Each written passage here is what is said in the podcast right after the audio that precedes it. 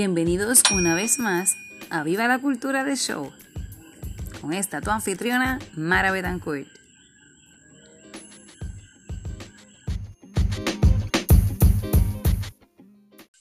Seguidores de lo que es el Festival de Nace.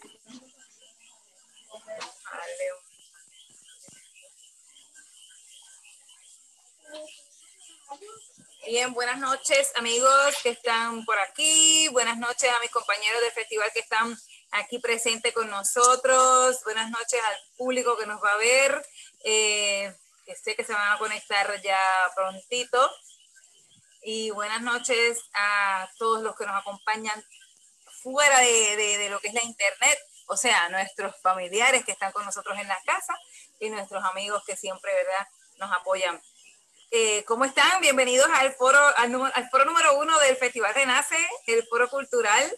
¿Cómo están esta noche? Tenemos muchos invitados aquí hoy. Tenemos por aquí, vamos a empezar al señor Gabriel Arellano. Gabriel desde México.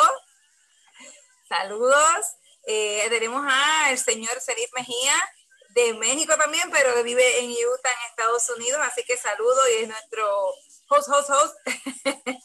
nuestro hub, debo decir nuestro hub, porque es como los aeropuertos que tienen una, un sitio de salida grande. Vaya, pues ahí está. También tenemos a, a Don Chino Márquez, de Juan Gigante, desde Puebla, México. También tenemos por acá a la señorita, señora Gloria Cortés desde México. También, ah, desde Puebla también, ¿no? Es verdad que hoy es Puebla de... Ok. y también tenemos a Chio Tonali del ballet, bueno, eh, de hecho, Gloria Cortés es del ballet de Chalchutlicue y, y Chio es del ballet Tonali también. Eh, tenemos aquí a nuestra promotora del Enlace Cultural Caribeño desde Honduras, actriz y cantante también, Vanessa Ulloa. Saludos, Vanessa. Es un placer aquí estar con, con tanto mexicano y mexicana como usted. ¿Verdad? ya yo, yo, no digo que soy puertorriqueña porque no me creen. Soy Así que bueno. y esta su servidora, pues Mara Betancourt, rumbera del Caribe, que siempre está aquí presente, dando la cara por esta. Nadie, quiere, nadie quiso sustituirme ni un día, me. Yo decía, Dios mío, un solo día que no vea mi cara, porque imagínate. Pero bueno, aquí estamos.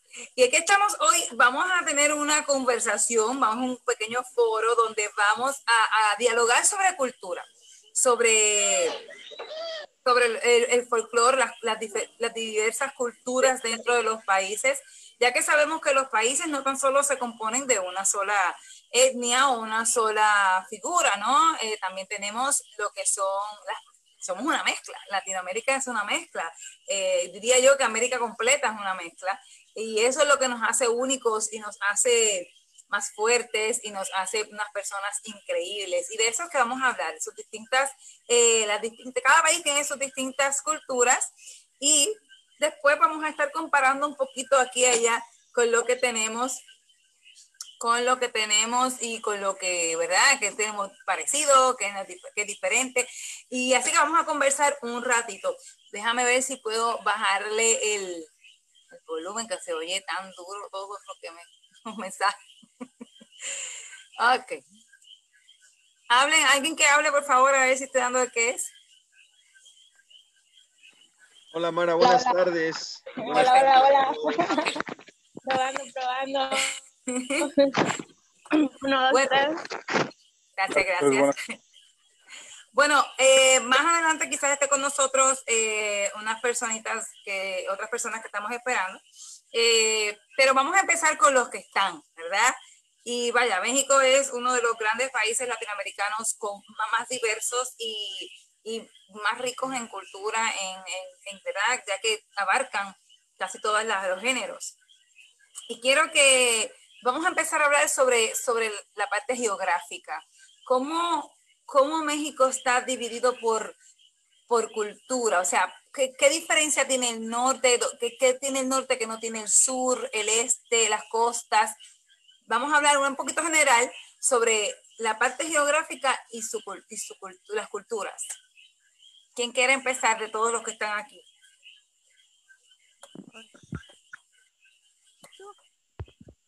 No todos a la vez, porque si hablan todos a la vez no nos escuchan. Bueno, eh, geográficamente creo, creo que hay, hay mucha, mucha diversidad, tal como tú lo has mencionado, Mara. Cada uno de los estados, cada uno de, los estados de la República Mexicana tiene su propia, su, propia cultura. Inclusive hoy día estamos compartiendo este, este foro con puros compañeros de Puebla. Yo mismo soy, soy poblano y en nuestro propio estado hay una diversidad cultural grandísima, ¿no?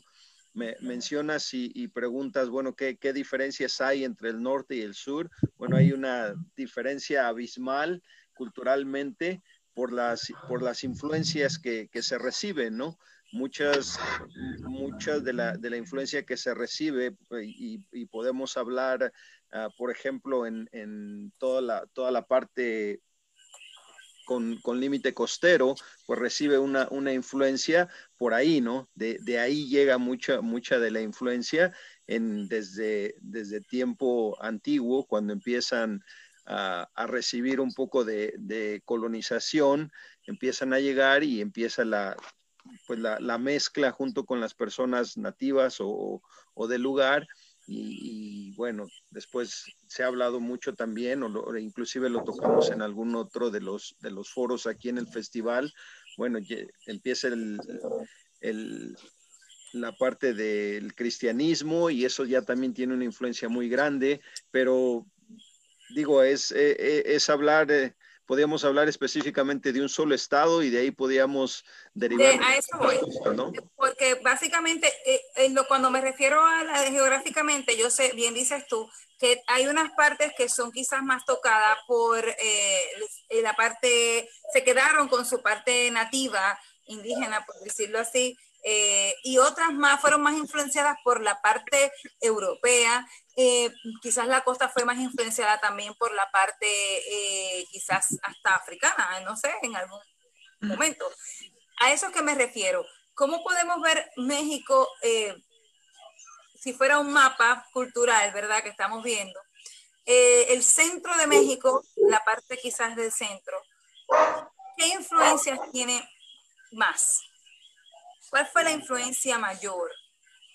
¿Fue más europea y se quedaron, o fue quizás la más indígena? ¿Qué podemos ver dentro del en el centro? Si yo voy ahora mismo al centro de México y quiero eh, descubrir. Pues este, ah, adelante, maestra. En el centro de México, pues aún se, se conserva lo que son algunas danzas prehispánicas. Sin embargo, eh, sí fueron influenciadas por los, en gran mayoría por los españoles. Se conserva la danza de los concheros, que originariamente nace en Querétaro y es y pertenece a toda a todo el centro. Eh, ¿Puedes repetir el nombre de la danza? La danza de concheros. Concheros. La danza de concheros. Adelante, maestro Gabriel. Sí, pues iba a comentar que obviamente México está este, lleno de, muchas etnias. Esto, esto de las etnias es prácticamente lo que nos da el, conocimiento o, las divisiones que tenemos de lo que es norte, centro y sur de, todo nuestro México, ¿no? Entonces, gracias a estas etnias que, nosotros tenemos como pueblos indígenas, es como se empieza a, a dividir eh, nuestra cultura este, de México, ¿no? Entonces, eso es muy, muy importante que, que, tengan, obviamente, el conocimiento. Y por eso México es, es, este, es un país llenísimo de mucho, mucho folclore, muchas tradiciones y muchas culturas, gracias a estas, a estas etnias indígenas que tenemos e, en México, ¿no? O sea, una, pregunta que tengo rapidito. O sea que eh, no fueron solamente, cuando hablas de muchas etnias indígenas, estamos hablando de muchos nombres de distintas, eh, vaya, agrupaciones, por decirlo así, o distintas comunidades. Eh, ah, mencióname, mencióname unas cuantas que no sepamos, porque sí siempre sabemos de los mayas, de los aztecas y de toda esa gente, pero queremos algunos nombres en específico de esas comunidades que aún existen y que también, de hecho, vienen ya desde, desde tiempos ancestrales. Claro, este, por ejemplo, en, en, el norte, en lo que es Sonora y Sinaloa, están este, estas etnias que son de los, de los mayos y de los yaquis. Estas, este, obviamente, tienen un poquito la influencia de, de más al norte, ¿no? De, de, de, lo de Estados Unidos, pero este, son estas, estas etnias eh, que son parte de, lo que es el norte. Repito, lo que es este, los mayos y los yaquis. Tanto en Sonora como en Sinaloa encontramos estas etnias. Este, eh, ¿qué otra? En Coahuila, los Kiki pues, si no es que no, no, recuerdo muy bien, los Kikipúes también están ahí, este, en Tamaulipas, este, están los Nají, eh, Nahuijas, creo que se llaman así, este, en San Luis Potosí, los Chichimecas, este, los Pames, este, hay, hay infinidad, ¿no? Y como estabas comentando, este, en el, en el sur, pues los más conocidos, los mayas, este, en Michoacán los, los, este, los purepecha, los otomís, este, en Jalisco se encuentran los huicholes, en Nayarit también parte de los huicholes, los coras, este, los nahuas. Entonces, este, México, repito, tiene un montón de, etnias que eso es lo que hace que, que se vea bastante vistoso. Y yo solamente quería, quería comentar que, y, aclarar también que a pesar de que llega toda esta influencia, ah, hay infinidad de, de, estas etnias que aún conservan mucho de lo que ha, de lo que ha sido una tradición ancestral y, y, se ha venido no solamente rescatando, sino que se ha venido también pasando por generaciones, ¿no? Y por supuesto, viene sufriendo algunas pequeñas transformaciones como parte de la evolución natural pero sin embargo sí, ha, habido mucha, mucha preocupación por mantenerlo, ¿no? Y todavía hay algunas comunidades que son demasiado ah, celosas en, el buen sentido para poder conservarlo y mantenerlo. Y, estoy seguro que hay muchas que aún todavía no, todavía están por descubrirse, ¿no? Todavía necesitan ah, tener esa investigación para poder llegar a ellas. Y bueno, tal vez, tal vez una de, las que ha ah, llegado en, estos últimos tiempos y, que ha tenido últimamente un resurgimiento muy grande es precisamente lo que, lo que tiene nuestro buen amigo Chino Márquez con los tecuanes, ¿no? Que es, que es, parte de, lo que se vive en nuestro estado. Efectivamente. totalmente diferente. Ajá, Chino.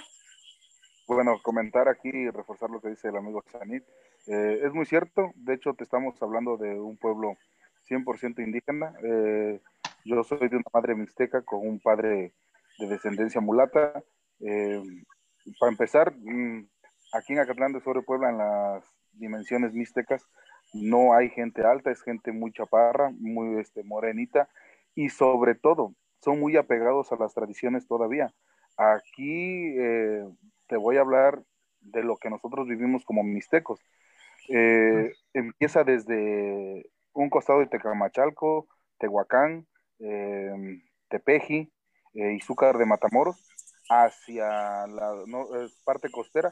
Empezamos en la Mixteca Baja, que le conocemos toda esta parte, hasta llegar hasta el istmo Tehuantepet, que es la Mixteca costera, y que entre todo esto hay infinidad de este, regiones donde se ha eh, compaginado el mixteco con otras este, etnias que hay. Por ejemplo, tenemos el mixteco con amusco, que se vive en Guerrero, que son los que cuidan los códices mixtecos y que son los que respaldan todas las tradiciones que tenemos, que se han vivido este, bajo la conquista y todo esto. Yo te puedo decir, nos sentimos muy orgullosos de ser mixtecos. Hay una parte muy endémica con nosotros de que eh, el lenguaje eh, que se maneja aquí es mixteco. Eh, a pesar de eso, son 75 variantes que se viven en toda esta parte que te estoy comentando, desde Tecamachalco, parte del Valle de Tecamachalco hasta la zona costera, que es lo de este, el Istmo Tehuantepec. Y algo chistoso, tenemos asentamientos de negros mulatos en la zona costera de, Guerrero y compaginamos mucho con las tradiciones que vivimos acá. para muestra un botón una pregunta, Chino, antes que sigas. cuando dices eh, que tienen eh, mezcla con, con, negros y mulatos, eh, dinos algo que realmente sea bien, que compartan culturalmente con esa, pues, esta otra parte de, de, lo que es esa mezcla. Eh, más que nada se comparte la tradición de Día de Muertos, ya que acá nosotros en la parte mixteca, eh, el Día de Muertos es una parte muy fuerte con nosotros en la espiritualidad. Eh, con la gente mulata, eh, un saludo, de hecho, para el amigo Miguel Ventura, el maestro de los diablos cujileños. Es uno de los maestros que ha dado a conocer esta cultura este, afromexicana que ahora denominada la tercera raíz y que te lo puedo decir así muy orgullosos, eh, tienen parte de la esencia mística en el sentido de la preservación de la cultura y sobre la forma que ven a el mal, eh, esa deidad que para nosotros simplemente es una dualidad de poder trascender y el, para nosotros el diablo no es como toda gente cristiana piensa o católica que es algo mal. De hecho, yo soy lasallista, por poco mucho que sepan, incluso estuve estudiando en un seminario. Eh, aquí la situación... Es... que tu seminario fue el de La Salle?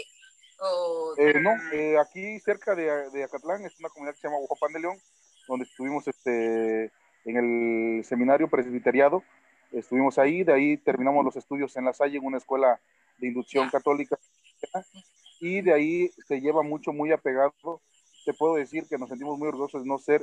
Eh, hay incluso una traducción de una cultura que se llama Mije, que está muy compaginada con lo que es la Mixteca. De hecho, hay un, un dialecto de Mixteco con Mije que cambia mucho la acentuación, pero da a entender mucho las oraciones que eh, pretende dar el, la persona ahí y son oriundos de esta zona enclavada entre eh, la parte de la montaña de Guerrero y la parte de la montaña de Oaxaca. Es algo que mucha gente a veces desconoce esta situación de las raíces que tenemos, pero incluso son los nunca conquistados. Eh, de hecho, la traducción de un mije, traducción al, al español, al castellano este, precolombino quiere decir los nunca conquistados, ya que ellos vivían en las altas montañas. Incluso el acceso para poder llegar a esos pueblos es complicado. Muy difícil.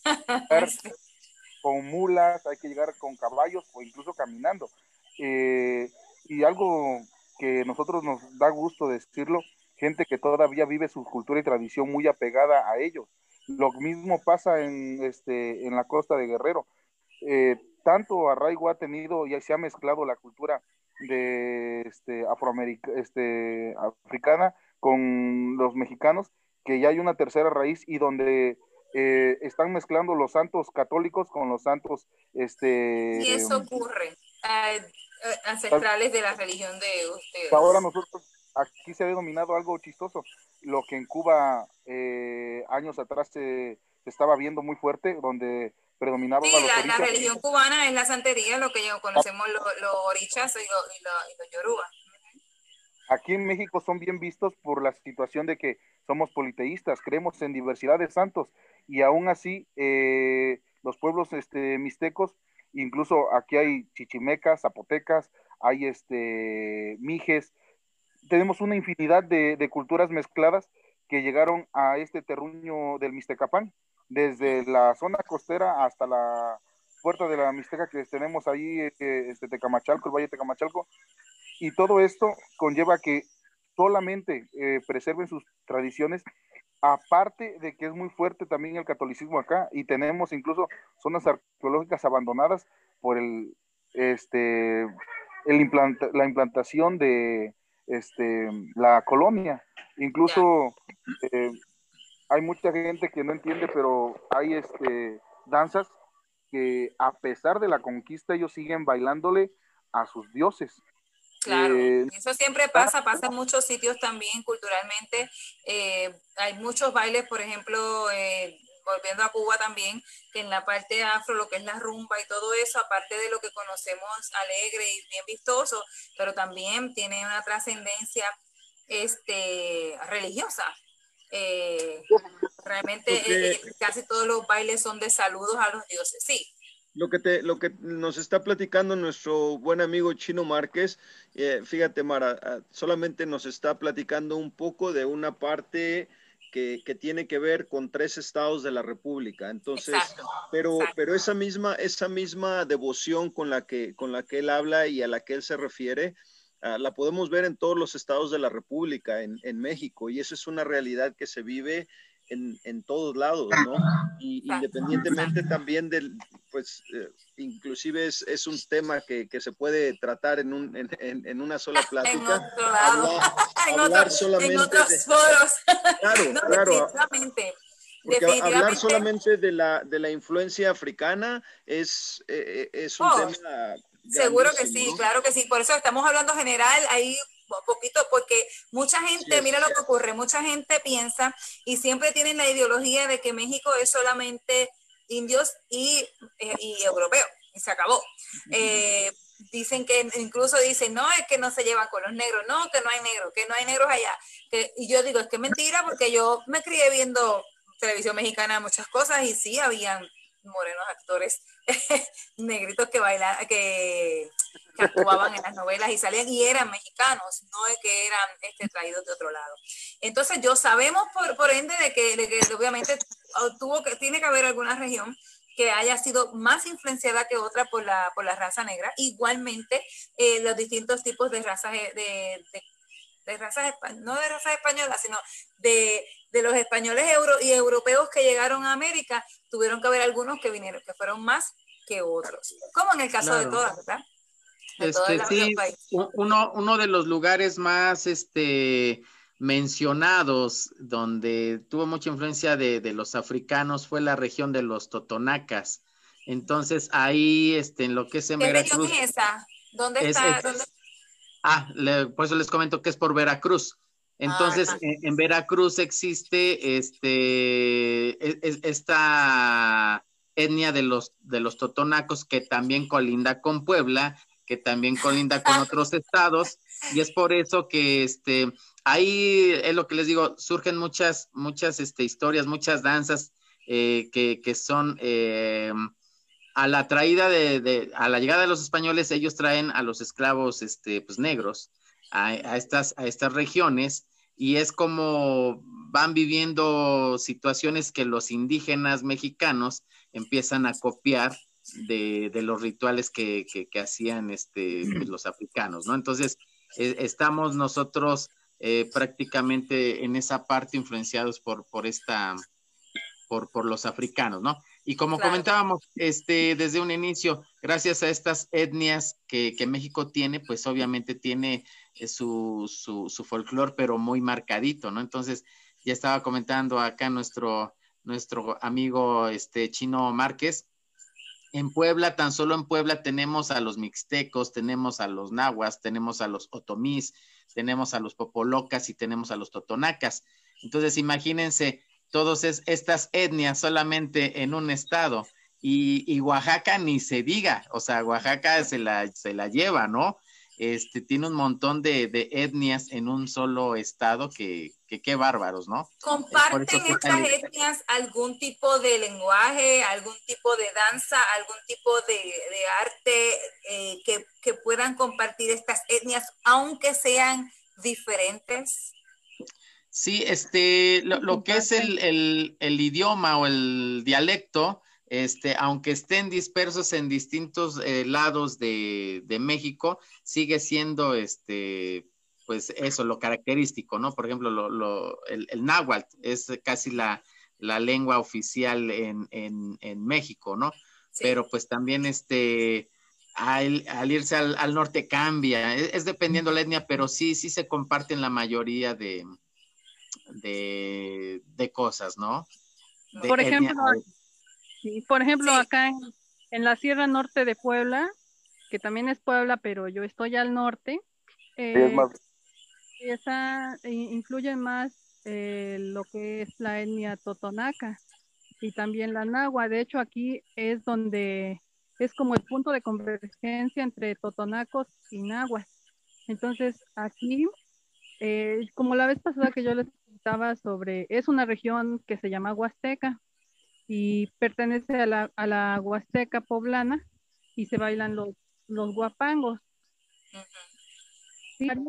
Eh, son, algunos son de enagua negra y algunos son eh, con la enagua es como una falda, algunos son blancas, de acuerdo también a la etnia. A eso iba a preguntar, ¿tiene algún, alguna referencia? Ok, de acuerdo a la, a la etnia donde están ubicados. Es exactamente. Qué bien. Muy bien. Este, bueno, quiero ahora que ver si eh, Nali me, me, comenta un poquito. Y quiero presentar a don Leo Castro, que está por ahí. Este, ya llegó. y, y, bueno, y Vanessa que sigue por aquí.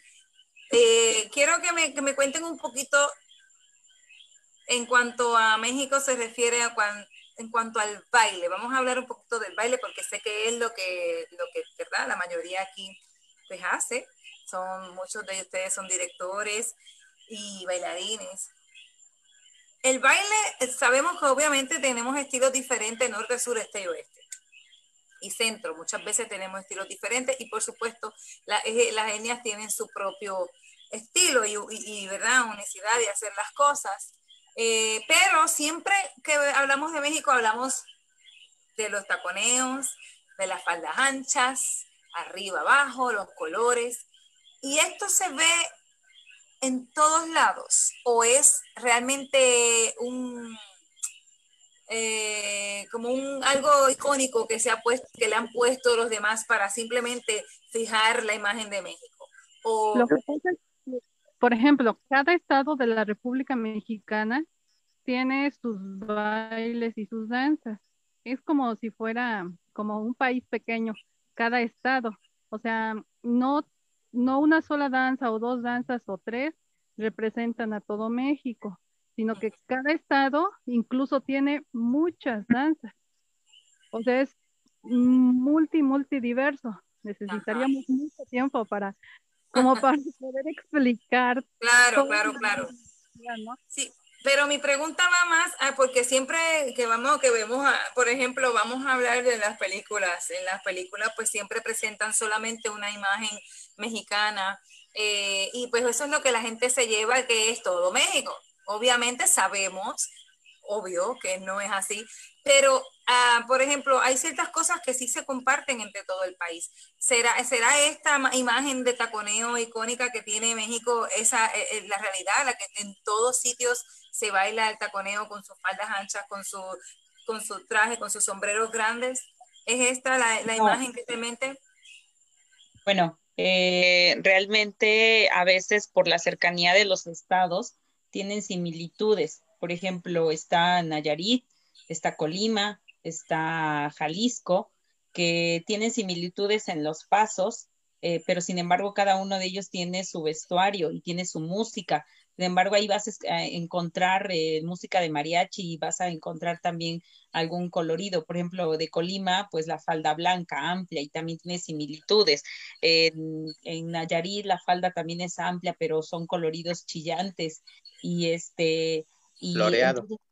Eh, floreados, exactamente, ¿no? Entonces, y en Jalisco, pues, eh, que es el, el estado más representativo de toda la República, que por aquí escuchan mariachi y siempre hay que presentar Jalisco, son esas faldas amplias llenas de colores y listones con el traje charro. Incluso eh, por ahí de repente nos andamos peleando con el jarabe tapatío, tanto en Puebla como en Jalisco, porque eh, igual, de igual manera, eh, se baila aquí en Puebla con el traje típico de la China poblana, ¿no?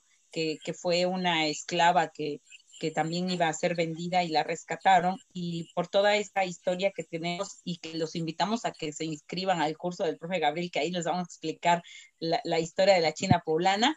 Este, entonces bailan con, con, el traje de la China poblana y a veces utilizan el traje de charro que no debería de ser, sino con el traje de chinaco. Sin embargo, hay ocasiones que también Jalisco eh, adopta ese jarabe tapatío y lo baila con el traje de colores y con el traje de charro. Entonces, sí, de repente... Perdona, ¿cuál es la diferencia entre el chinaco y el, y el, de mariachi para entonces estar, yo por lo menos la próxima vez decir, eso es un mariachi, eso es un chinaco? Ajá, el traje de charro de Jalisco, pues es el típico que todos conocemos del sombrero amplio, abotonado, negro, con garigoleos, con galones.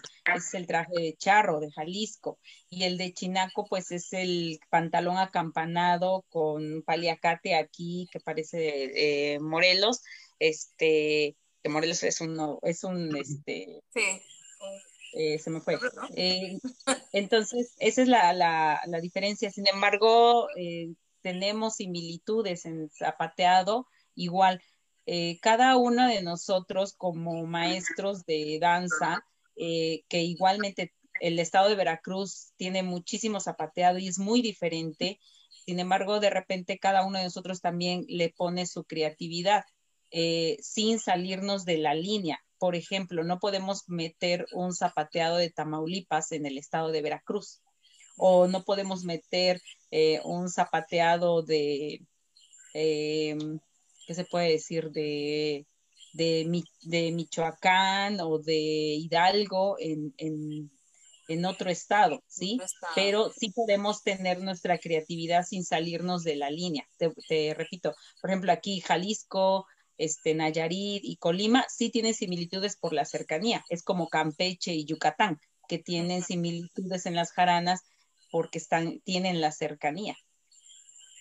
Ya. Sí. Ay, qué interesante, Lo- muy interesante. Lo, lo único que sí compartimos, que nosotros como maestros de folclore le, le llamamos son los pasos básicos. Este, casi en todos los estados vas a encontrar un zapateado de tres, aunque sea de Jalisco, aunque Eso sea de. Puebla, aunque Ajá. sea este, en, en, en, en otros, siempre vamos a encontrar eh, el zapateado de tres, la carretilla, el borrachito, le llamamos así. Ajá. Sí. Y este, y, y- y casi se, se comparte casi en, en- en todos los, los estados. Obviamente, cuando llegamos ya muy al sur, este, cambian un poquitito, pero también tienen este, los, lo que son los, gu- los guapangos norteños, este, pues tienen zapateado de tres también, ¿no? Entonces, eh, ahí, ahí es donde se vuelve a, a repetir, repito, lo- los, los pasos básicos que tienen. Como. Sí. mencionaban en algunos de los talleres, tanto el profe Gabriel como la maestra Gloria, ah, lo único que, que cambia en eso es la acentuación que se le da en determinado, ah, el, el golpe en determinado ah, paso, ¿no? Entonces, a veces lo damos en el 1, a veces lo damos en el 3 o lo damos en el 2, pero va a ser un zapateado de 3 básico en, en sus diversidades, ¿no? Muy bien, muy bien, excelente, qué bien. Me encanta, eh, esta diversidad es, es magnífica porque, eh, pregunto rapidito, Chino, los Te- te- tecuanes no, no zapatean, ¿En- ¿allá se zapatea o no? No, mira, eh, vamos, eh,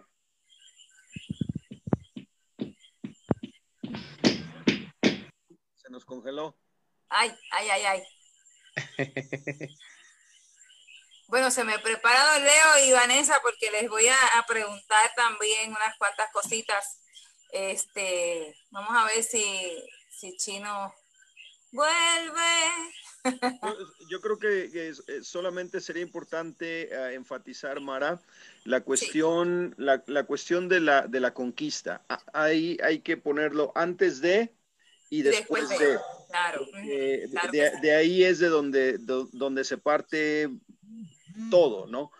Todo lo que se hizo antes de, por supuesto, todo lo que son ah, los grupos prehispánicos, lo que, lo que tenían, la razón por la que tenían, viene la conquista y entonces muchos de ellos tratan de mantenerlo, inclusive de esconderlo, de disfrazarlo o de junto con lo que les estaban enseñando, tratar de esconderlo para poder mantenerlo y de esa Claro. manera este, seguir con sus propias tradiciones, ¿no? Claro. Entonces ahí es donde después de, después de la conquista, por supuesto, viene la influencia, entran los taconeos, ya no nada más la influencia española, la influencia ah, europea, Europea por, por el otro lado, con las Exacto. redobas, con los chotices, con todo ese tipo de, de- de música completamente diferente. Y ahí podemos entrar no solamente en el baile, sino también en la música, que es algo completamente diferente, ¿no? Ahora le, le preguntabas a nuestro querido amigo Chino Márquez y ahí es, eh, ahí es algo completamente diferente, definido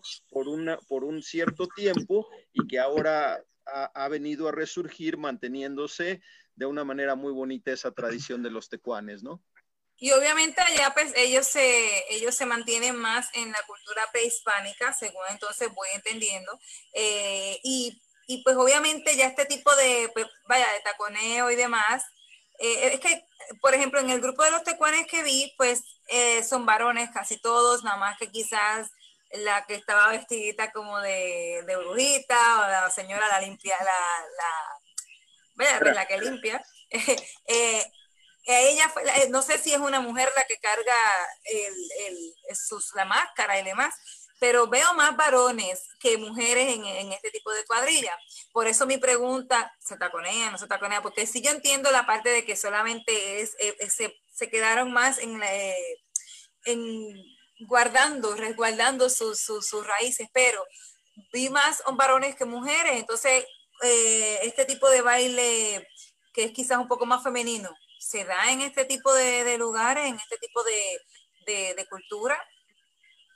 Eh, mira, eh, en la danza eh, se da, se da ya, antes nada más era exclusivamente de hombres. ya las mujeres son las que encabezan parte de esto y hay una mayor pluralidad en ese sentido. Estaba yo pregunta, mira, la historia de nuestro México en lo que es la danza tiene tres momentos. Antes de la conquista, en el periodo de la conquista y después de la conquista. Es lo que tiene mucha razón, porque igual, entra la conquista, empieza incluso a cambiar el, este, vestuario, el vestuario se adapta, siempre se ha adaptado este vestuario europeo, eh, lo que comentaba la maestra Gloria igual, eh, los zapateados, en el caso de la danza de tecuanes, no llevamos un zapateado, pero sí se respetan unos cruzados. Nosotros así le conocemos cruzados. Algunos maestros le llaman paso de herradura o cualquier tipo de este, forma de poder dar a conocer un, cruzado, un este, intercambio, un este, avance. Eh, pues sí, ya hay incluso grupos que se han popularizado en este aspecto de la danza de los tecuanes, que igual, de, por la danza de los tecuanes, 100% autóctona, o sea, el, es trabajo libre, siempre como nosotros sí le conocemos, incluso cuando vienen maestros de folclore a Catlán a aprender la danza de los tecuanes, siempre les decimos que es libre, es, es según su interpretación de ellos al ritmo de la música, respetando simplemente los cruzados, avances y la designación del son. Eh, pero te comento, la, la, danza en México desde, se divide en tres momentos, que es antes de la conquista, durante la conquista y después se cambian algunos, este, algunas cosas se adaptan hacia el folclore mexicano. Excelente. Que bien, muy bien, eso está excelente. Ya entendemos un poco más sobre la diversidad cultural mexicana. Eh, voy a pasar rapidito con Honduras porque sé que Honduras está en la línea es en Centroamérica. Hay mucha gente eh, por ignorancia muchas veces, y no lo tomen a mal, simplemente es por desconocimiento, eh, pues que piensa que todo Centroamérica es igual. ¿verdad? Y pues obviamente no lo es. Eh, incluso las islas, nosotros el Caribe hispano, aunque somos bien parecidos, también somos bastante diferentes. Y, y pues claro, tiene que ver mucho pues con, con, nuestros ancestros, con quienes estuvieron ahí, quienes fueron a conquistar. Una vez una muchacha en Texas me decía, ¿por qué tu español es, no, eh, ¿por qué tu español es diferente al de los mexicanos? Yo le digo, bueno, porque ellos tienen una, una primero que fueron una, unos, cierto tipo de, de, europeos llegaron allá y en Puerto Rico fueron otros. Y aunque estamos hablando quizás de España porque se refieren a nuestro idioma español, eh, a nosotros nos llegaron mucho lo que son los andaluces y, y, el sur de España, completamente. Y si tú escuchas el sur de España hablando, nos parecemos en, en muchas de las jergas que usábamos, en muchas maneras de, de hablar, incluyendo los aos, los, los, los diptongos y los gatos. Nosotros tenemos muchos pueblos que son los humacaos, eh, hablamos con, sin la, con la terminación en, en vocales, no, no, no, no terminación como, ¿verdad? Eh, por ejemplo, decir una palabra bocado, no, pues nosotros decimos un bocado. Y si tú escuchas mucho al sur de España, pues también te oye, es más así como agitanado, no sé. Y bueno, eso es parte de, y tuvimos una pequeña controversia lingüística entre quién tenía razón y quién no. Y yo le digo, bueno, yo creo que aquí nadie tiene razón y quién no la tiene. Aquí yo creo que hay que ver la historia y de dónde viene y los por qué se mencionan, se dicen las palabras de una manera y ustedes de, y ellos de otra. Total, la persona no era ni, ni mexicana ni nada, era, yo creo que ella era gringa que hablaba español. Así que está bien la pregunta, ¿no? Pero entonces no pasa con, eh, con Honduras, ¿verdad? Si vamos a Honduras, en Honduras es totalmente diferente. Y quisiera que Vanessa siga aquí también. Sí, que Vanessa y Don Leo nos expliquen un poquito sobre las etnias que tenemos allá en, Honduras. Y la hemos escuchado porque eh, tuvimos unos talleres eh, con grupos garífonas y entonces nos han ido explicando. Pero no son tan solo los garífonas los que viven en los garífonas y los, y los indios, como le dicen, eh, a, los, a las personas que son los mulatos también allá, sino tienen muchísimas más. Vamos a ver, ¿qué nos pueden contar ustedes sobre estas regiones y las diferencias culturales entre ellas? Bueno, eh, Mara, ¿me escucha? Sí. Bueno, bien. Figúrate que lastimosamente entré un poco, un poco tardío y me disculpo pero tocaban un tema sobre la, la influencia africana en, los países, más que nada en Centroamérica, supuestamente, pero analizando la situación, yo le podría decir a usted de que la influencia americana, creo que eh, la influencia africana surgió en casi todos los países costeros. Y le digo esto porque años anteriores, aquí en la organización comunitaria ODECO, se hacían talleres de descendientes, eh, descendientes africanos. Y tuvimos personas desde Argentina con descendencia africana. Tuvimos eh, gente de Uruguay, descendencia africana que por cierto, uno de los compañeros habló ahora de Veracruz, también tuvimos unos muchachos de Veracruz de descendencia africana, ¿verdad?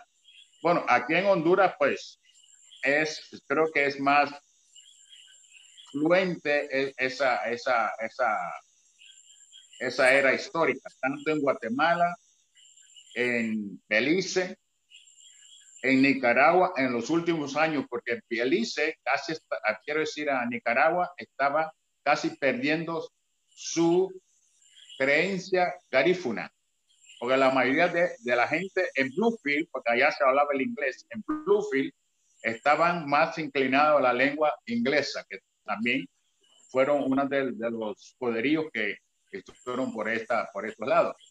Pero también tenemos garífunas en Nicaragua. Y como le digo, cuando el compañero dijo ahí de Veracruz, dije yo exactamente, estos muchachos vinieron de Veracruz a tomar esos talleres de seres de descendencia africana. Y en lo que respecta a, los bailes mexicanos, en verdad que son muy interesantes, porque veo que cada estado pues tiene su forma de interpretar sus ah, ritmos pero siempre hay de ver influencia también española eh, generalmente en los taconeos y todas esas situaciones, ¿no? Pero muy interesante, en verdad, porque así yo digo que después de este, de este evento cultural hemos conocido un poco más pues, sobre la influencia de aquellos poderes que vinieron, conquistaron estos países latinos y centroamericanos. Es mi Don Leo, entonces, eh, aparte de la aparte de la, de la herencia garífuna y de la y de este ¿qué otro tipo de podemos encontrar otro tipo de etnia podemos encontrar en Honduras? Si me bajan los micrófonos un poquito los volúmenes de las computadoras, pues yo ah, dígame. Sí, este, ¿qué otras influencias podemos encontrar? Yo sé que, mira, a mí me, yo cuando viví en Utila, viví en la isla de Utila por seis meses, trabajé en una escuela y mi, mi, mi sorpresa fue que yo jamás pensé que era una, una isla bilingüe en el aspecto de que sus idiomas central es el inglés, pero obviamente no es el inglés americano, sino es el inglés anglosajón de, de, de Inglaterra. Y eso me dio mucha curiosidad al saber que tenían, entonces tenían los garífunas. Inglés isleño. También, exacto, tiene, exacto, tienen su inglés isleño, pero viene, no viene de, del inglés americano. O sea, no es la mezcla no fue con, con Norteamérica, la mezcla fue más antigua, fue con, con los ingleses eh, de Inglaterra. Mm, bueno, para cada redundancia. Eh. pero eh, y tiene su única, su forma única. Entonces también Sí. tenemos los garífunas. Es que tiene toda una historia. Entonces también. Perdón, no, no te entendí, Vanessa, ¿cómo fue? Hello. Tiene toda su historia porque eh, precisamente cuando este desarrollo de, de- de- del inglés que se da en las islas de- de- de- de- del norte de Honduras viene de, de los, de los asentamientos que se hicieron en las islas, tanto eh, eh, las islas de San Vicente y, y posterior las islas de, de Roatán eh, una mezcla de, de negros que venían en los barcos y de los indios que estaban en las islas y de los ingleses que transportaban este, a los esclavos. Claro, y hay una parte en Nicaragua Cuando se hacen las revoluciones para la libertad de los esclavos, tanto los indígenas como los esclavos negros, eh, posterior a estas revelas, a estas, a estas eh, revoluciones que se hicieron, la mezcla de, de- de las culturas da como origen a los, a los caribeños, que es los que actualmente conocemos como negros creoles. Claro, ¿no? Y también los, los, los negros se juntaron con los, con los caribes, con los indios caribes, y ahí es que tienen su, su, su formación como tal. Eh, Pero- pero es bien interesante, ¿tienen algún, algún otro? Yo sé que tienen los lencas y otro tipo de etnia. Háblenos un poquito sobre esas otras también que, que tienen. Vanessa, no Bueno, te Honduras es escuchamos. un país multiétnico y Es multiétnico y estamos ubicados, las etnias están ubicadas geográficamente de la siguiente manera. Los lencas están ubicados en la parte suroccidental del país, que constituyen eh, los departamentos de, de Tegucigalpa, la, de, bueno, Tegucigalpa es una ciudad de La Paz, eh, de Gracias, eh, y así las ciudades de, de, Concepción, La Esperanza, Garita, La Marca, la, eh, Lepaterique, Comayagua. También están los chortis, que son los descendientes de los, del- de los mayas, que están ubicados en la parte occidental del país, que son los chortis. También los garífunas, que están ubicados en la parte costera de nuestro territorio, y los misquitos, que están ubicados en la parte costera, pero oriental, que es el departamento de Gracias a Dios. También, también tenemos los Pech y los Tahuacas, que están ubicados en la parte de Olancho, Gracias a Dios y Colón. Tenemos a los Tolupanes, que están ubicados en la parte de Lloro, lo que constituye el Negrito, Arenal, Lloro Lloro, y así sucesivamente. Luego estamos los, los mestizos, que constituimos el 64% de la población eh, territorial de Honduras. Y la cultura mestiza se desarrolla en un ambiente de, colonización, porque al llegar los españoles y luego sus descendientes criollos, eh, la iniciativa principal de, de esta colonización era la extracción de los materiales del país. Hay una canción que dice, eh, Tegucigalpa es el cerro de plata que el río grande despierta al pasar. Esta es una canción tradicional hondureña que cuenta la historia de cómo eh, y por qué los asentamientos se empezaron a dar en distintas ciudades del país.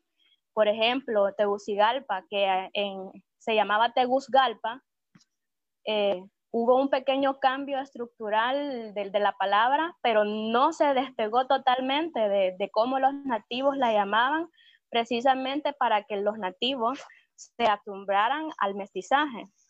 Y eso pasó con muchas otras palabras que, que se colonizaron. El lenguaje se colonizó para que los indígenas que habitaban las tierras, eh, principalmente a, la llegada de los españoles, se acostumbraran a la, colonización. Entonces, según la historia que he leído de, cuentos eh, y narraciones de escritores hondureños, eh, la civilización se empieza a dar precisamente por las extracciones que se hacían y el cultivo de la tierra para exportación a la corona española. Eh, en, la costa, en la zona norte se da mucho lo que es la, la, agricultura, la plantación de piña, la plantación de bananos y sucesivamente. Conocemos mucho eso, ¿no? Eh, entonces las aperturas de las carreteras se empiezan a dar para el movimiento, para que el movimiento de, de, los, de los carros y los camiones que extraían la materia prima, tanto comestible como, como, como mineral, se pudiera desarrollar de forma, de forma fluida y llevar las extracciones hasta la zona costera, que era donde se, cargaban los barcos y se enviaban hacia su destino en este caso España, y Nueva Orleans, que era el punto de, llegada de los barcos que, que, transportaban el, oro, el oro amarillo, que es el banano. Excelente, Vanessa, muchas gracias. Bueno, parece que, nuestra querida amiga Mara, el, sistema le, le, sacó, pero aquí estamos, eh, aquí estamos nosotros pendientes, todavía seguimos en línea algunos de, algunos de nosotros y bueno, esperamos que, podamos tener de regreso a nuestra querida Mara.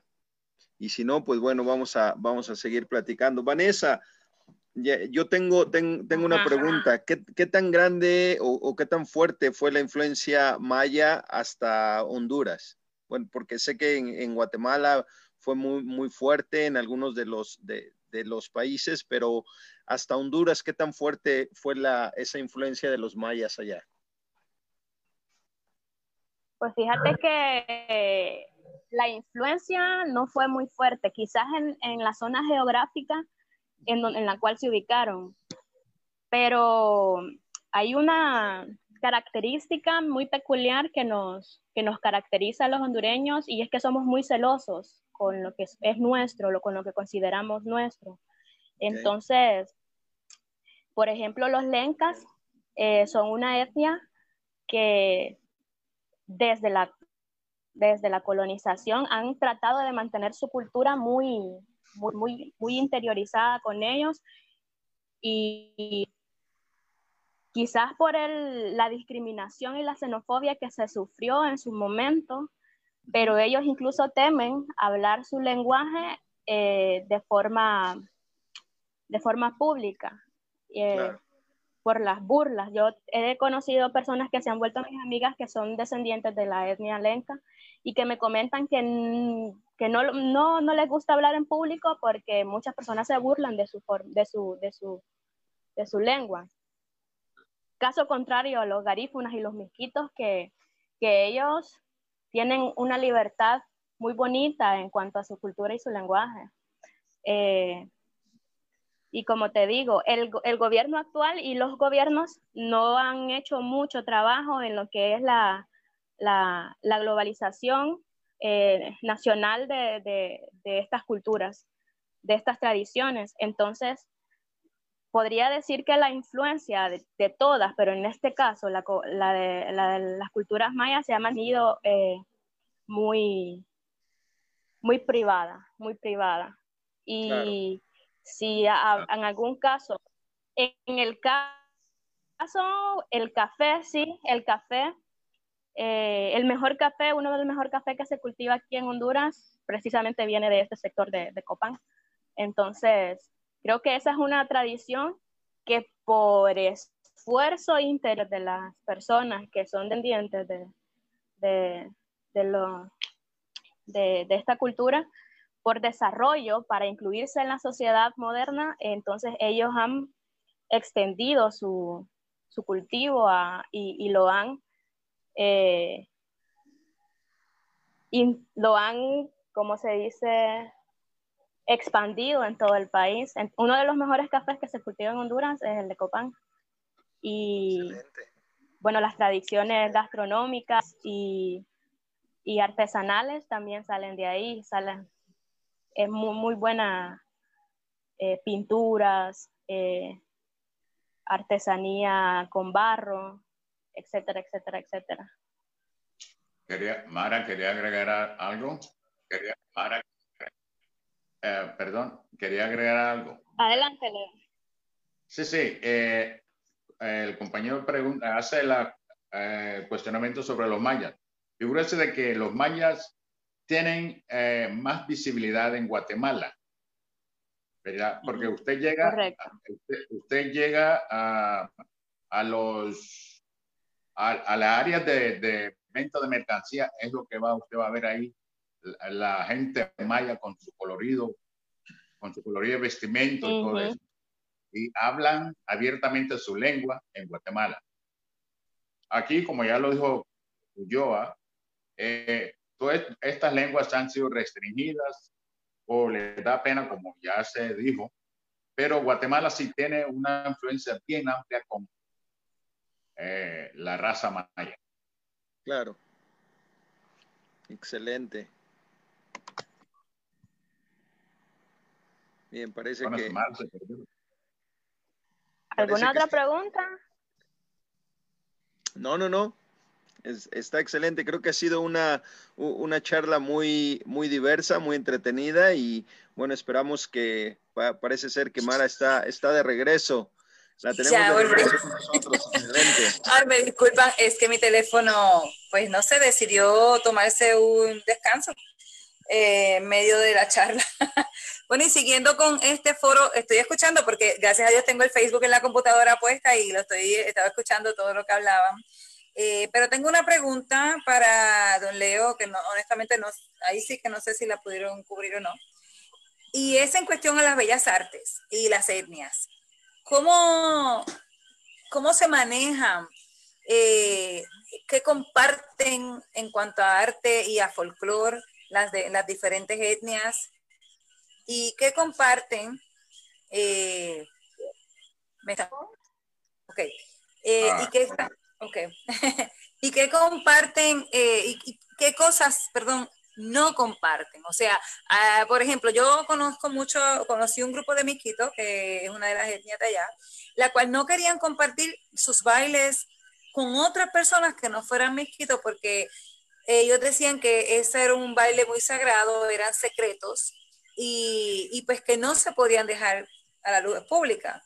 A lo cual yo contesté y eh, eh, que yo entendía eso, pero que yo entendía que un hondureño tenía el derecho, hondureño punto, sin hablar de, de etnias, tenía el derecho de conocer parte de lo que también es su cultura, porque quizás no es directamente el linaje, hasta conocer, ¿verdad? Eh, pero, y si de momento vaya, Vanessa tiene una parte que es misquito y no lo sabe por alguno de esos genes de, antaño. O sea, tiene el derecho de, conocerlo. O sea, ¿qué comparte? Bueno, yo tengo, yo, yo, sinceramente, un ejemplo. Tengo, tengo, genes garina. Sí, porque mi abuelo eh, fue el resultado, el, papá de mi mamá, de, de un negro garífona y una mujer criolla. Entonces, no, no, no muchas generaciones atrás, eh, yo traigo eso en mi ADN. Por eso tengo rasgos, rasgos bien así, bien, bien bonitos. bueno, entonces Leo, cuéntenos. bueno, figúrate, figúrate bueno, usted, usted que ha estado aquí en Honduras, eh, la tradición nuestra también eh, la tenemos bien forjada. Sin embargo, los bailes, cualquier tipo de baile garífuna, cualquier persona lo puede practicar, menos, menos el, el sagrado Dugu, que son, es la danza para los ancestros. Eso solamente los garífunas lo tienen que ejecutar. Usted puede estar de observador, pero no se le permite practicar esa danza.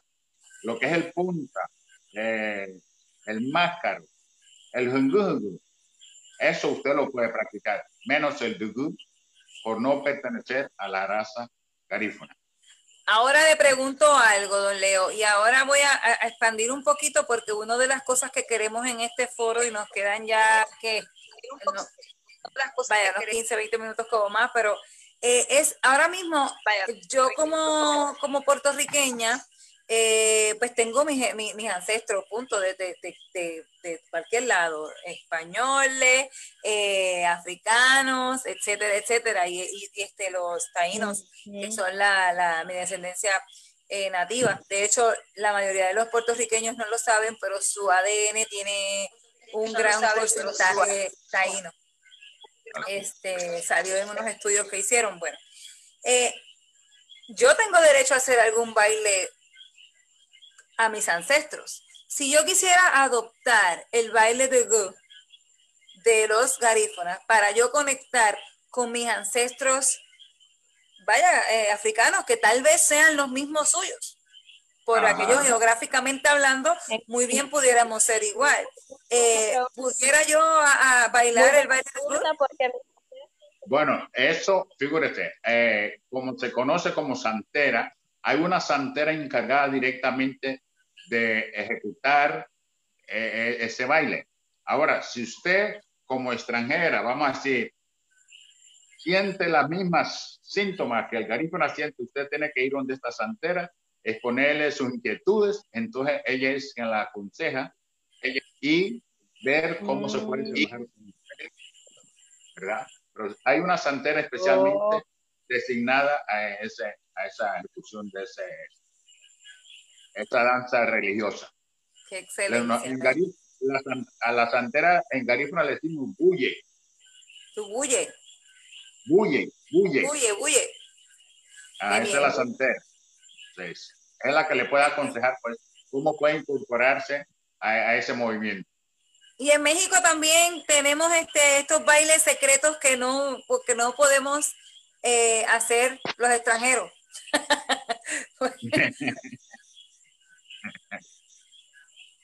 Es una pregunta. ¿Ah? Es una pregunta a, la delegación de Puebla, México, que está aquí completa. Y quería saber si, si teníamos algo, si tienen algún tipo de, baile secreto que no podamos este, compartir con los demás. Eh, mira, en la danza de los tecuanes, Mara, lo hay. O sea, sí hay como que cosas muy fuertes que solamente un mixteco, un, un acateco podría ejecutar o saber el significado sobre el ritual que se está haciendo. Nosotros tenemos un ritual que se hace el Día de Muertos, como eh, los amigos de, de, este, de la costa de Guerrero, igual, para ellos es muy fuertísimo el Día de Muertos. También para nosotros es bastante fuerte en el sentido de que nosotros rendimos homenaje a nuestros viejos, a nuestros huevos, a nuestra, a la gente que estuvo antes de nosotros y que merece todo el respeto. Eh, recordar que eh, en la situación de la danza de los tecuanes eh, hay un, un, este, un suceso muy importante que es la muerte del jaguar que se lleva cada 2 de noviembre, cada día de muertos, se hace afuera o en la explanada del Panteón Municipal de Catlán, que es el ritual máximo de esta danza. Y no quiere decir que no lo pueda este, hacer otra persona que sea ajena a, a Catlán. Antes, pues, como dice el maestro Leo, que tiene mucha razón, si sienten ese amor, ese respeto, esa magnificencia para poder interpretarlo y con el respeto que se merece, con mucho gusto. Eh, es algo que este, incluso la danza, los mismos, miembros de la danza, este, acogen a estas personas que se sienten identificadas con este trabajo, con, con este ritual que se va a hacer. Y como dice el maestro Leo, que hay este, eh, santeras, aquí se llaman curanderas, y que igual, te digo, hay, una mezcla infinita de, este, la raza africana en nuestro país porque es basta más que nada en las zonas costeras donde se puede este, connotar los rasgos y todo eso, pero la mayoría, eh, ya el mestizaje ha hecho que, que esta raza pues sea muy bien eh, vista y sobre todo eh, no, no este, excluirla de lo que conlleva la política y la sociedad de nuestro país, porque antes como decían ustedes, incluso el lenguaje, la acentuación. Eh, hablamos español en nuestro país y son diferentes acentuaciones. Algunos les quitamos la S, los costeros le quitamos la R, algunos eh, cantadito, a, unos menos cantadito, otros hasta este en pausa te lo hablan, otros con otros signos, otros este eh, tipo de palabras que reflejan lo, o dicen lo mismo en nuestro lenguaje y que a veces en algunas este, entidades pues sí lo toman como que a lo mejor es una falta de respeto porque desconocemos, porque cada región, cada estado tiene su propio este, el hablar y su forma de interpretar su habla entre su gente.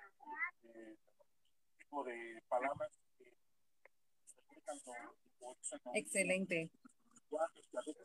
Aquí, eh, a nosotros, por ejemplo, ¿me escuchan? ¿Sí? Sí. En Puerto Rico, por ejemplo, nosotros casi todos los, bailes siempre los compartimos, la, lo que a través de las artes eh, dejamos siempre el... Compartimos todo lo que es el folclore, ¿verdad? Aunque tenemos nuestras diferencias, porque, eh, por dar un ejemplo, los bailes taínos, que son los indígenas, los indígenas eh, pues aquí hubo, Puerto Rico es bien antiguo en ese aspecto, lleva más de 500 años. Eh, y pues en la masacre a los indígenas, lamentablemente, eh, no tan solo fue matándolos físicamente, sino del cansancio, del trabajo, de la explotación. Y bueno, pues queda bien poco de, ese, de esa vida taína, aunque hay un grupo de personas que sí se ha dedicado a rescatar todo, todo ese mar de, esa mar de información. Es bien, bien interesante porque eh, muchos de nosotros tenemos elementos en nuestra vida diaria y en nuestro, ¿verdad? Que, en nuestro arte, que como las maracas, algunas maracas, eh, la madera, los tambores de madera. De hecho, los bailes africanos aquí, nosotros tenemos los tambores, le llamamos bomba, pero no son igual y tienen unos elementos que también son nativos, porque recuerda que las tribus, muchas de las tribus africanas que llegaron son tribus, o sea, son nativos también de su lugar. So, también tienen ese, eh, esa cuestión con la naturaleza y sus instrumentos de naturaleza, como bien nos había hablado en los, en los talleres que, que tuvimos sobre eh, los garífona, que nos habla sobre el elemento natural, o sea que sus instrumentos son naturales. Igual nosotros tenemos, ahora claro, hay ciertas variantes porque en vez de cuña usamos claves para amarrar, para afinar el tambor. Eh, y sí, pero sí usamos la maraca, sí usamos el, el, el caracol como instrumento eh, musical si utilizamos eh, los cuá, que era lo que voy, que es, ese es un instrumento de dos palitos con un, un palo grande o un pequeño tamborcillo. Eh, y ahí se toca, eso va junto con la música de, de, de, nuestros afrodescendencia, pero eso también viene, es un instrumento nativo. O sea, ahí vemos una mezcla.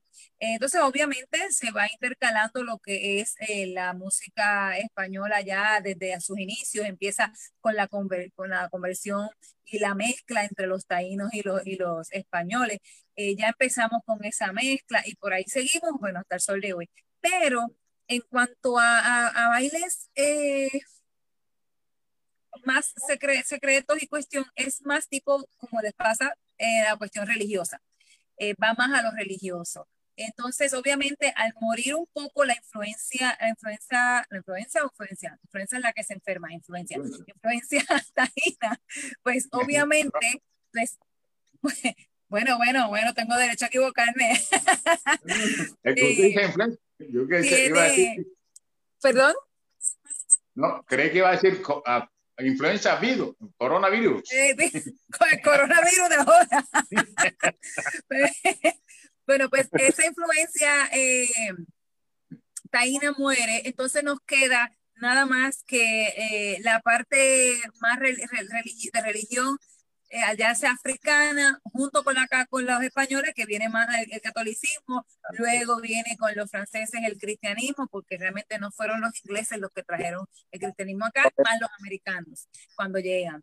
Entonces también nos, nos bombardean con otro tipo de cuestión, pero sí, de la parte, la parte de la religión eh, africana se queda y es bastante fuerte en lo que son las tres islas hispanas eh, del Caribe hispano, Cuba, Puerto Rico, eh, República Dominicana.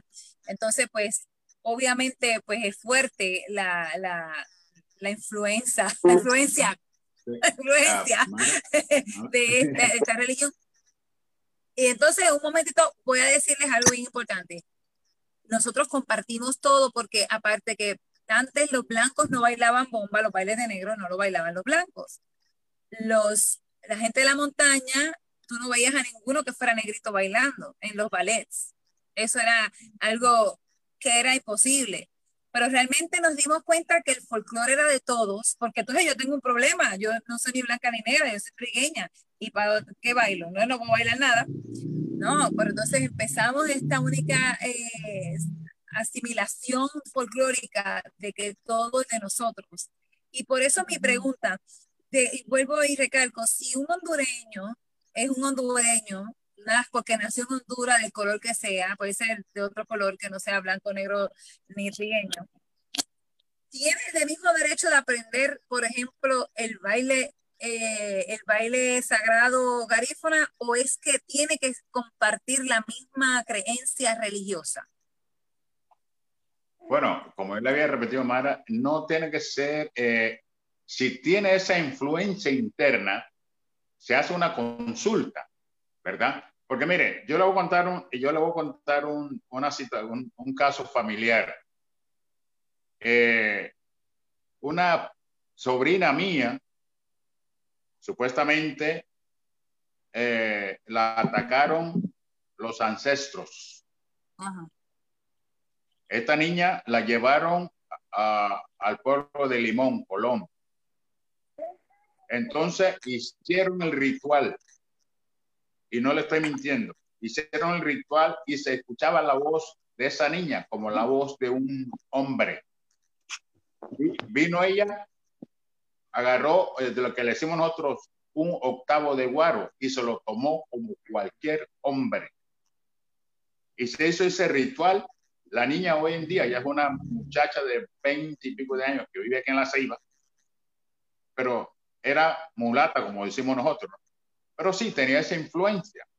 Ahora, si es una persona extranjera que quiera tal vez llevarse a ese proceso como vivo, siempre hay que hacer una consulta con la que le decimos la, a la santera, o sea, la bulle. No se le niega a nadie, pero sí siempre tiene que haber una consulta. ¿verdad? y, cuando, y, cuando, y cuando usted habla de la influencia africana, por ejemplo, en todos los tambores y todo, mire, yo le voy a comentar un caso.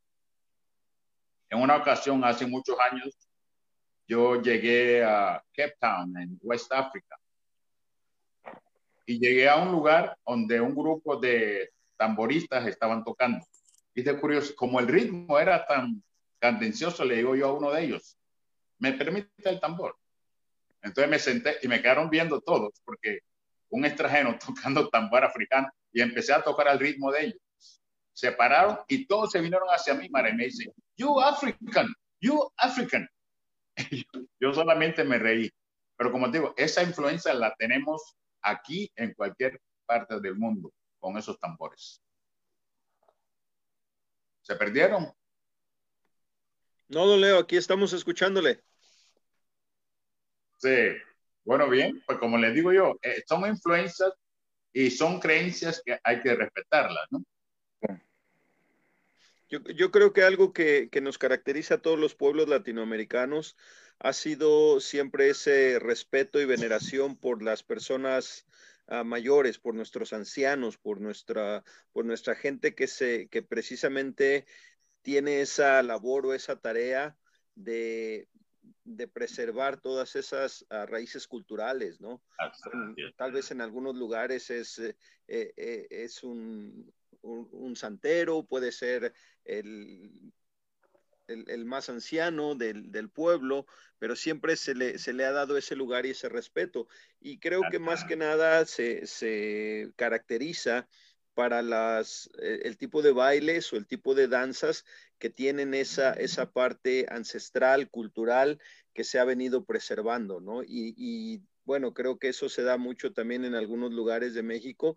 No es tanto porque no se permita, sino por dar el respeto a la persona mayor o a la persona que ha sido encargada de resguardar esa tradición y por eso entonces se le tiene que dar, pedir ese permiso o ganarse ese derecho de poder participar en, dicha danza, ¿no?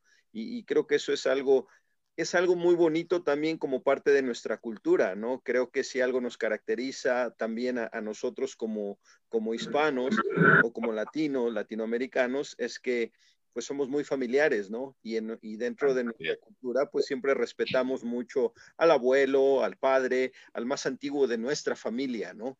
Y ya estamos hablando de nuestra familia propia, no estamos hablando de un pueblo, de una o de una nación o de, o, de, una tribu o de un grupo étnico, ¿no? Dos más tres, igual a... Quería muy acertado. Eh, amigos, muy, muy acertados. De hecho, aquí en la Mixteca se vive muy, muy, este, muy fuerte esta situación, donde los viejos son los que, incluso en algunos pueblitos, son los que determinan, aunque haya una autoridad federal o municipal, eh, aquí los señores, los ancianos son los que todavía mandan y eh, hacen su consejo incluso de su pueblo y que todavía determinan las festividades, cómo llevarlas a cabo y las costumbres, donde aquí tenemos muy un pueblo que se llama San Jerónimo Sayacatlán, tenemos un pueblo que se llama Gavino Barrera y tenemos pueblos, pueblos cerquitas de Oaxaca. Es lo, es lo bonito que tenemos, tenemos muy, muy pegado el estado de Oaxaca, tenemos Santa María Yu, tenemos este Zapotitlán Palmas, donde estos rituales se, se llevan a cabo y la parte municipal, en vez de, este, no sé, ponerse en el plan de autoridad, no, se complementa con la gente que está en los pueblos y hacen unas festividades hermosísimas de mucha trascendencia y que han pasado de generaciones en generaciones. Claro, los, los, famosos y, y, muy conocidos usos y costumbres de los pueblos, ¿no? Exacto, exactamente. Qué bueno, eh, quiero hacer una, voy a hacer algo, voy a hacer un pequeño juego, eh, porque ya estamos al final de este foro que ha sido súper importante. Yo creo que hemos aprendido muchísimo y yo sé que hay más, yo sé que hay mucho más, pero vamos a tener que hacer una parte 2. Eh, pero quiero hacer un pequeño juego con ustedes. voy a mencionar, voy a mencionar unas palabras porque quiero ver qué, qué compartimos como, como, como, pueblos, como países y como folcloristas también. Eh, y quiero, quiero ver que yo sé que don Leo, don Leo tiene mucho conocimiento también en cuanto a otros estilos, no nada más del garífona, eh, ¿verdad? También del sisique y bueno, entre otras cosas. Y como saben, pues él es actor también. Y yo sé que en todos los países amamos el folclore a raíz y lo expresamos a raíz de cualquier arte. ya sabemos que Chino es un excelente artesano y tallador. Nosotros le llamamos santero también a los talladores, ya que eh, en los tiempos de antes pues eh, tallaban santos, ¿verdad? Ajá.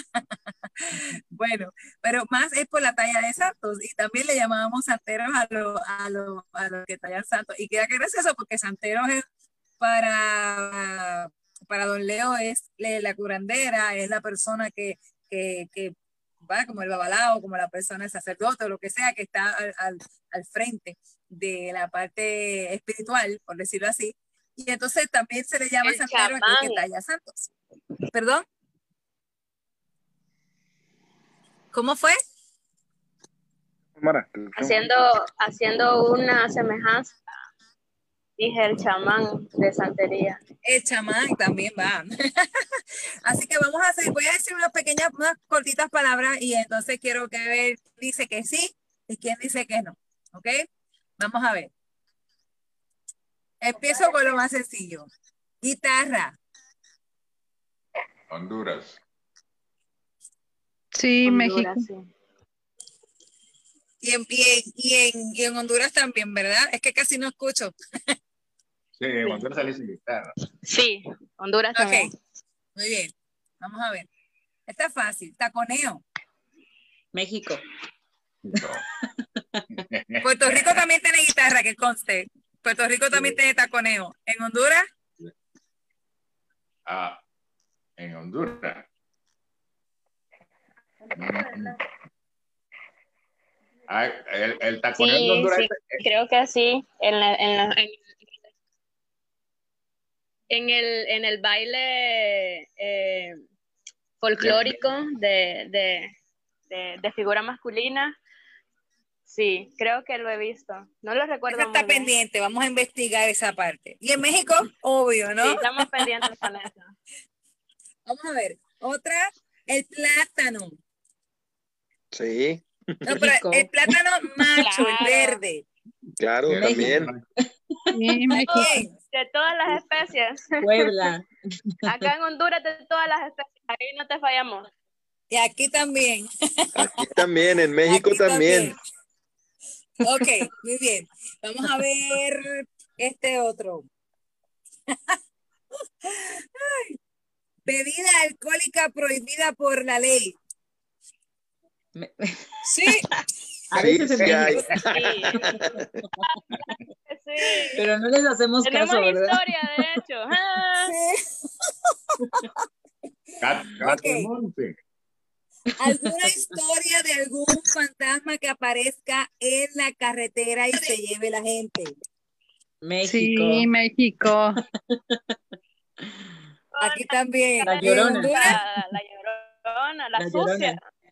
La sucia, La tienen sucia, allá la la sucia, Llorona. ¿verdad? Sí, es la misma. Nosotros teníamos, nosotros tenemos una, decimos de la pero es sin nombre. Ella aparece y pues se aparece y te monta en tu carro y todo, es un lío. ok, esta, vamos a ver esta. El chupacabras. México. México. Puerto Rico, Puerto Rico, Puerto Rico. y en Honduras lo tienen también. No, solo en Puerto Rico. No, en, México también lo tenemos. Una, Eso es algo que nos une, nos une a México y a Puerto Rico muy Sí. intensamente. Y, y yo creo que se los vamos a llevar a Honduras un día de estos. Sí, para que, para que conozcan, ¿no? Sí, claro, tenemos que estar unidos por todo. Claro. Pero espero, espero, espero que no chupen las cabras. Espero que no chupen las, las cabras. Bueno, y esta vamos No, a ver. pero Arroz acá en Honduras habichuela. también tenemos chupacabra. Ya ven, Ajá, también, también Sí, hay acá tenemos el arroz con frijoles. Arroz con habichuela, lo Sí, que arroz y frijoles. allá, ¿eh? Moros y cristianos. También. Exacto. Sí, Tacos. habichuela y frijoles es lo mismo, solo que creo que el color diferente. Claro, acá Exacto. tenemos tacos.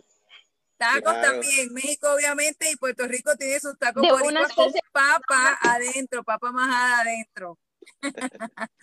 Mira, ven que es más lo que nos Mana, une que lo que nos es desune. variada la, la, la gastronomía en este caso. Porque tacos la influencia en viene de parte de, de los italianos. Exacto. Y por último, por último, Sancocho, el COVID. el sancocho.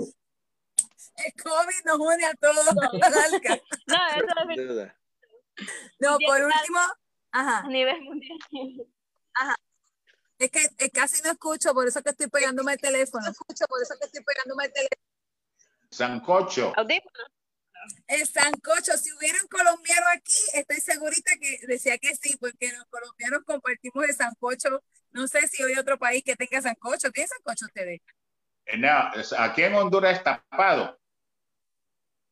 Estampado. Sí, el sancocho. Tapado. Es Y en México, tapado, Sí, la como tapar algo. Se conoce a todo lo que va acompañado con huevo.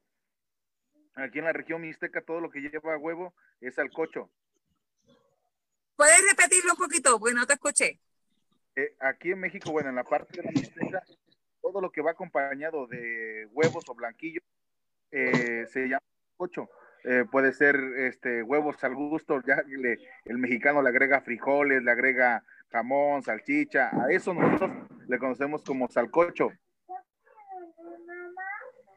Qué interesante, nosotros le, nosotros le decimos sancocho, es una sopa. ¿En Honduras? ¿Perdón? Una sopa, correcto, de pescado. Es una sopa una con sopa res, pero tiene verduras y, y raíces. Ah. Ajá, correcto. Maestra Mara, para que vean que sí compartimos muchísimas cosas y, y, que siempre somos por los hermanos. Les prometo que este sí. no va a ser el, el, el, definitivamente el último foro. Eh, ya nos tenemos que ir porque ya pasó más de la hora, eh, pero definitivamente gracias, gracias a, a Gabriel. Maestra, ya nada más un último comentario. Hace sí, rato claro. que, que, hace rato que usted mencionaba sobre los tambores. Sí. Yo, Gloria, hace rato que mencionaba sobre los tambores, eh, acá en México se toca una danza precolombina con un, una especie de tambor que se llama huehuetl y también con un teponazli, que es un instrumento de madera y que también este de viento. Pues, no, es de percusión. Es un instrumento de percusión.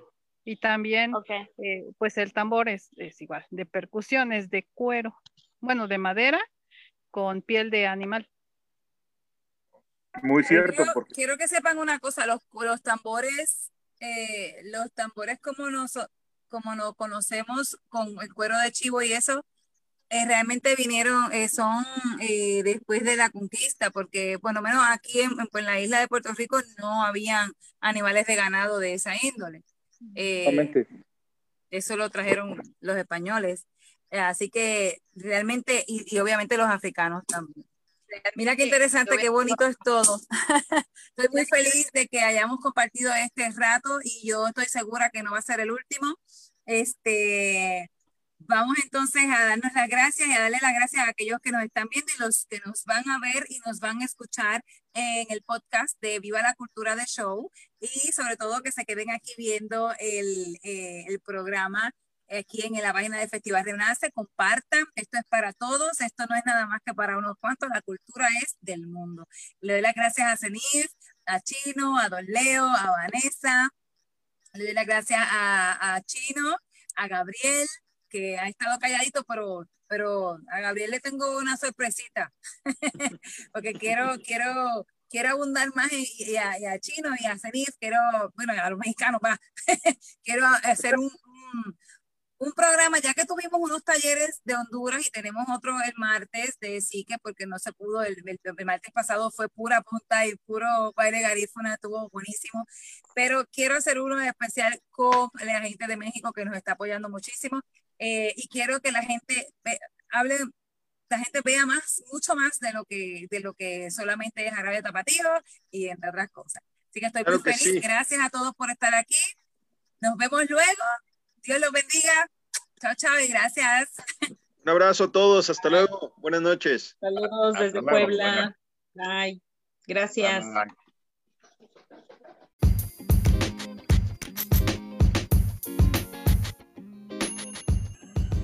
Bueno amigos, y este fue nuestro primer foro cultural. Estén pendientes que también está el segundo y el tercero, así que vamos a estar poniéndolos para el disfrute de todos ustedes. Bien, así que esta es Mara, tu rumbera del Caribe, y nos vemos en la próxima de este tu podcast de Viva la Cultura de Show. Cuídense mucho, chao.